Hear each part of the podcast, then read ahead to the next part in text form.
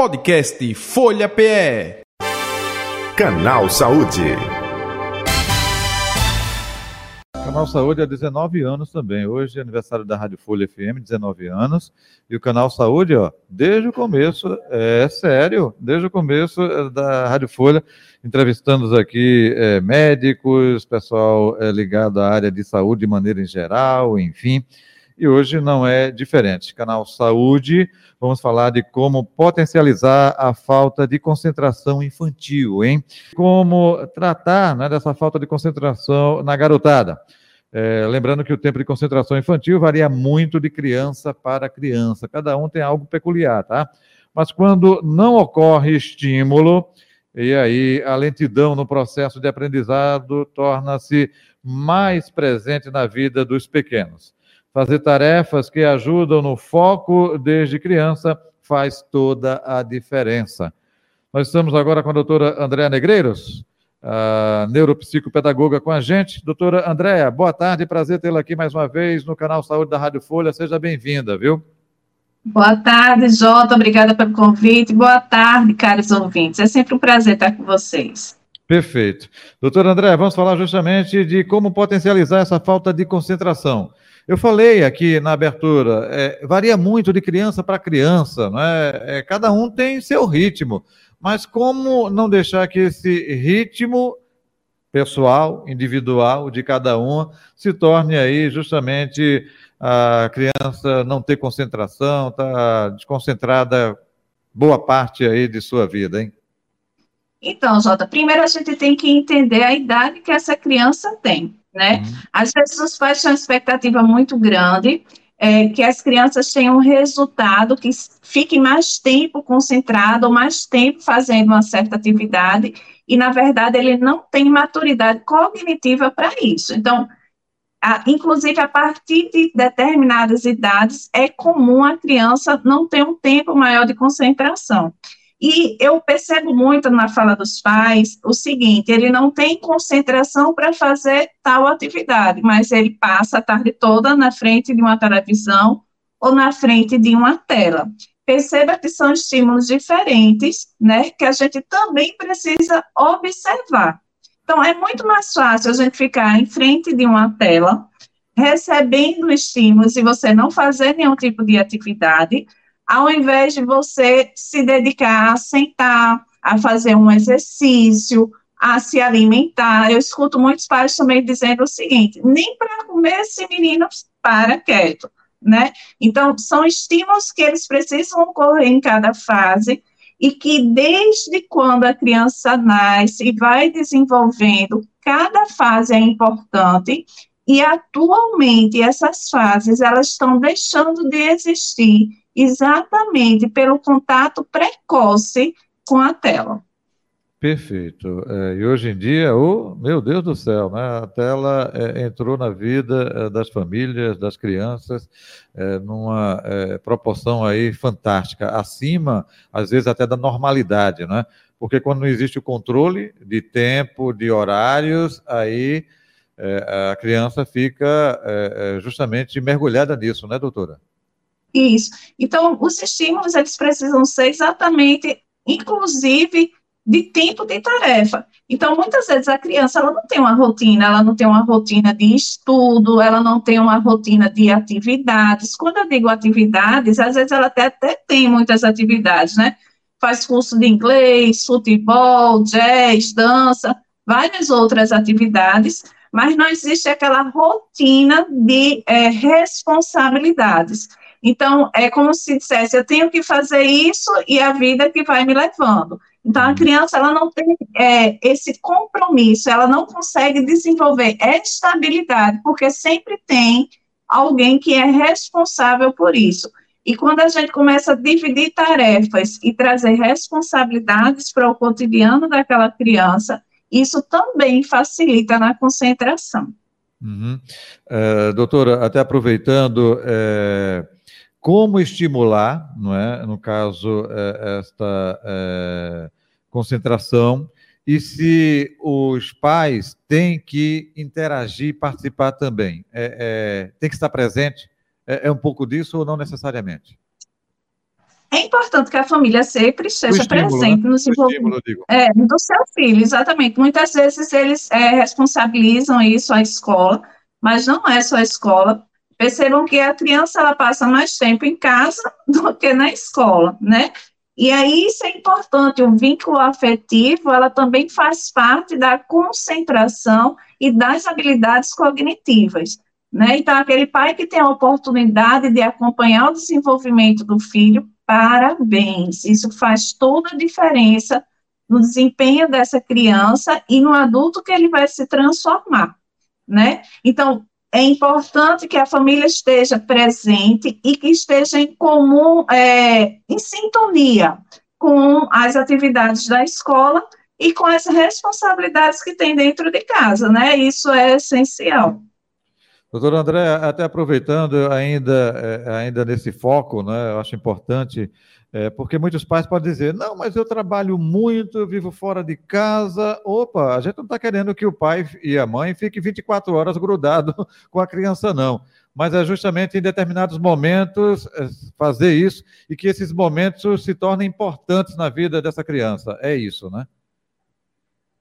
Isso, exatamente. É qualidade, né? Não é quantidade. É Perfeito. É qualidade. Então, se eu tenho a disponibilidade de estar com meu filho é, 20 minutos, que sejam vocês dois e que esteja tudo muito bem alinhado, porque essa criança certamente ela fica com algum outro responsável, e esse outro responsável ele precisa estar alinhado no contexto familiar. E aí você me perguntou também, Jota, o que mais que a gente pode fazer para que a criança se mantenha concentrada? Então, existem é, ferramentas que a gente pode utilizar, e cada caso é um caso, cada idade é uma idade. Então, é importante a escola sinalizar, é importante procurar um profissional para que a gente entenda qual é a necessidade daquela criança. Mas eu posso te assegurar que existem ferramentas, como, por exemplo, no Supera, onde a gente trabalha com o ábaco, que mantém o cérebro atento por mais tempo, onde a gente também trabalha as metas e cada meta tem um tempo. Então, o cérebro ele vai sendo estimulado a entender que se eu tiver organização do meu tempo, eu consigo produzir melhor, eu consigo produzir mais e ter um bom resultado de acordo com o meu desempenho. Uhum. O que eu posso entregar. Uhum. Sempre de maneira lúdica, é, é, um pouco disso, é porque hoje em dia, a senhora até falou com relação a, a telas, né? As crianças adoram joguinhos, né? Opa, mas pode ser desse contexto também de tentar, tentar utilizar esses jogos para estimular essa concentração? Então, Jota, pode utilizar, mas de forma é, claro. controlada, né? Então, tem que ter o tempo, a, criança não pode passar é, duas, três, quatro horas na tela, como a gente vê, exposta a informações. A, nesse momento é só exposição. E aí ele não vai parar, não vai pensar. E se ele passar o tempo todo jogando, e as outras responsabilidades, né? Então, é esse controle que a gente precisa ter, tudo na sua época e na sua idade, para que a criança passe por todas as fases do desenvolvimento, que é importante. Então, às vezes, o pai nem entende que o pegar no alimento faz parte do aprendizado, porque eu vou desenvolver uma área do cérebro que vai ajudar para que ele tome decisões lá na frente, quando ele tiver com seis, sete anos, não é? É importante para que ele tenha uma boa caligrafia. Então, é, as cada fase da nossa vida, ela tem um motivo cognitivo por existir e por estar exposta a essa tela por muito tempo, as crianças não estão estimulando essas áreas e que está vindo a trazer esses, é, vou dizer, transtornos, né, que estão muito comuns hoje em dia. É, doutora Andréa Negreiro, a senhora, a senhora, falou agora há pouco é, né, é, das atividades e como funciona a Supera, né? É, estimulando, é, incentivando. É, traga mais detalhes. É, que ferramentas são essas que vocês utilizam aí que a criança pode é, tê-las também nesse acompanhamento de crescimento nessa fase, hein? Que bom, Jota, que você perguntou. Na verdade, criança precisa ser criança. né? Então, a criança, de uma forma lúdica, através de brincadeiras, através de jogos, no mundo da criança, a gente vai introduzir ferramentas que faz com que o cérebro daquela criança fique atenta por mais tempo. Então, a criança que, por exemplo, produz apenas em cinco minutos, o cérebro dela vai começar a entender que ela pode produzir em seis, em dez, em quinze. E aí, aquela questão da, do controle inibitório, né, que a gente precisa treinar muito na criança, que é exatamente essa impaciência, que quer tudo muito rápido, é, a gente consegue manter esse controle inibitório e com isso ela vai conseguindo responder às atividades tanto na vida pessoal dela quanto na escola. Então a gente tem uma, um leque de ferramentas que podem ser estimulados e utilizados, inclusive em trabalhos em grupos, não é? Porque quando a gente tem esse contexto em sociedade, é onde a gente produz e reproduz o que a gente aprende e facilita com que a gente consiga conviver em comunidade e ter experiências positivas. É, vou fazer uma pergunta aqui, não sei se vai fugir do tema ou não, viu? A senhora fique à vontade. É, quando se fala muito de concentração, aí a senhora falou de tempo, aí assim, não, olhe, mas isso aí é, é fazer com que a pessoa é, cresça é, é, lenta, não é? é? é, concentrada. E o mundo hoje em dia quer velocidade, rapidez, agilidade, enfim. É como construir. Você, Jota, dessa pergunta. Oi, não está tá fugindo, não. Se tiver, me corrija, viu? Ótimo, excelente, né? Porque, o mundo ele é rápido, não é isso que você está dizendo? O mundo é rápido, então tem que ser Exatamente. Mas veja, imagina, é rápido, mas ele está sendo superficial. É, é, então, se eu consigo ser rápido com consistência, é o mais importante, né? Uhum. Então, meu treino é exatamente para isso, para que essas conexões elas fiquem fortalecidas e você consiga tomar decisões rápidas, no entanto, assertivas. Então, você vai conseguir fazer o processamento do da informação que está recebendo e responder no ritmo correto, uhum. né? Mas com consistência. É, é, é, é, justamente isso, é porque quando se fala de concentração, ainda assim, é como se fosse uma coisa artesanal, vai levar tempo, não é?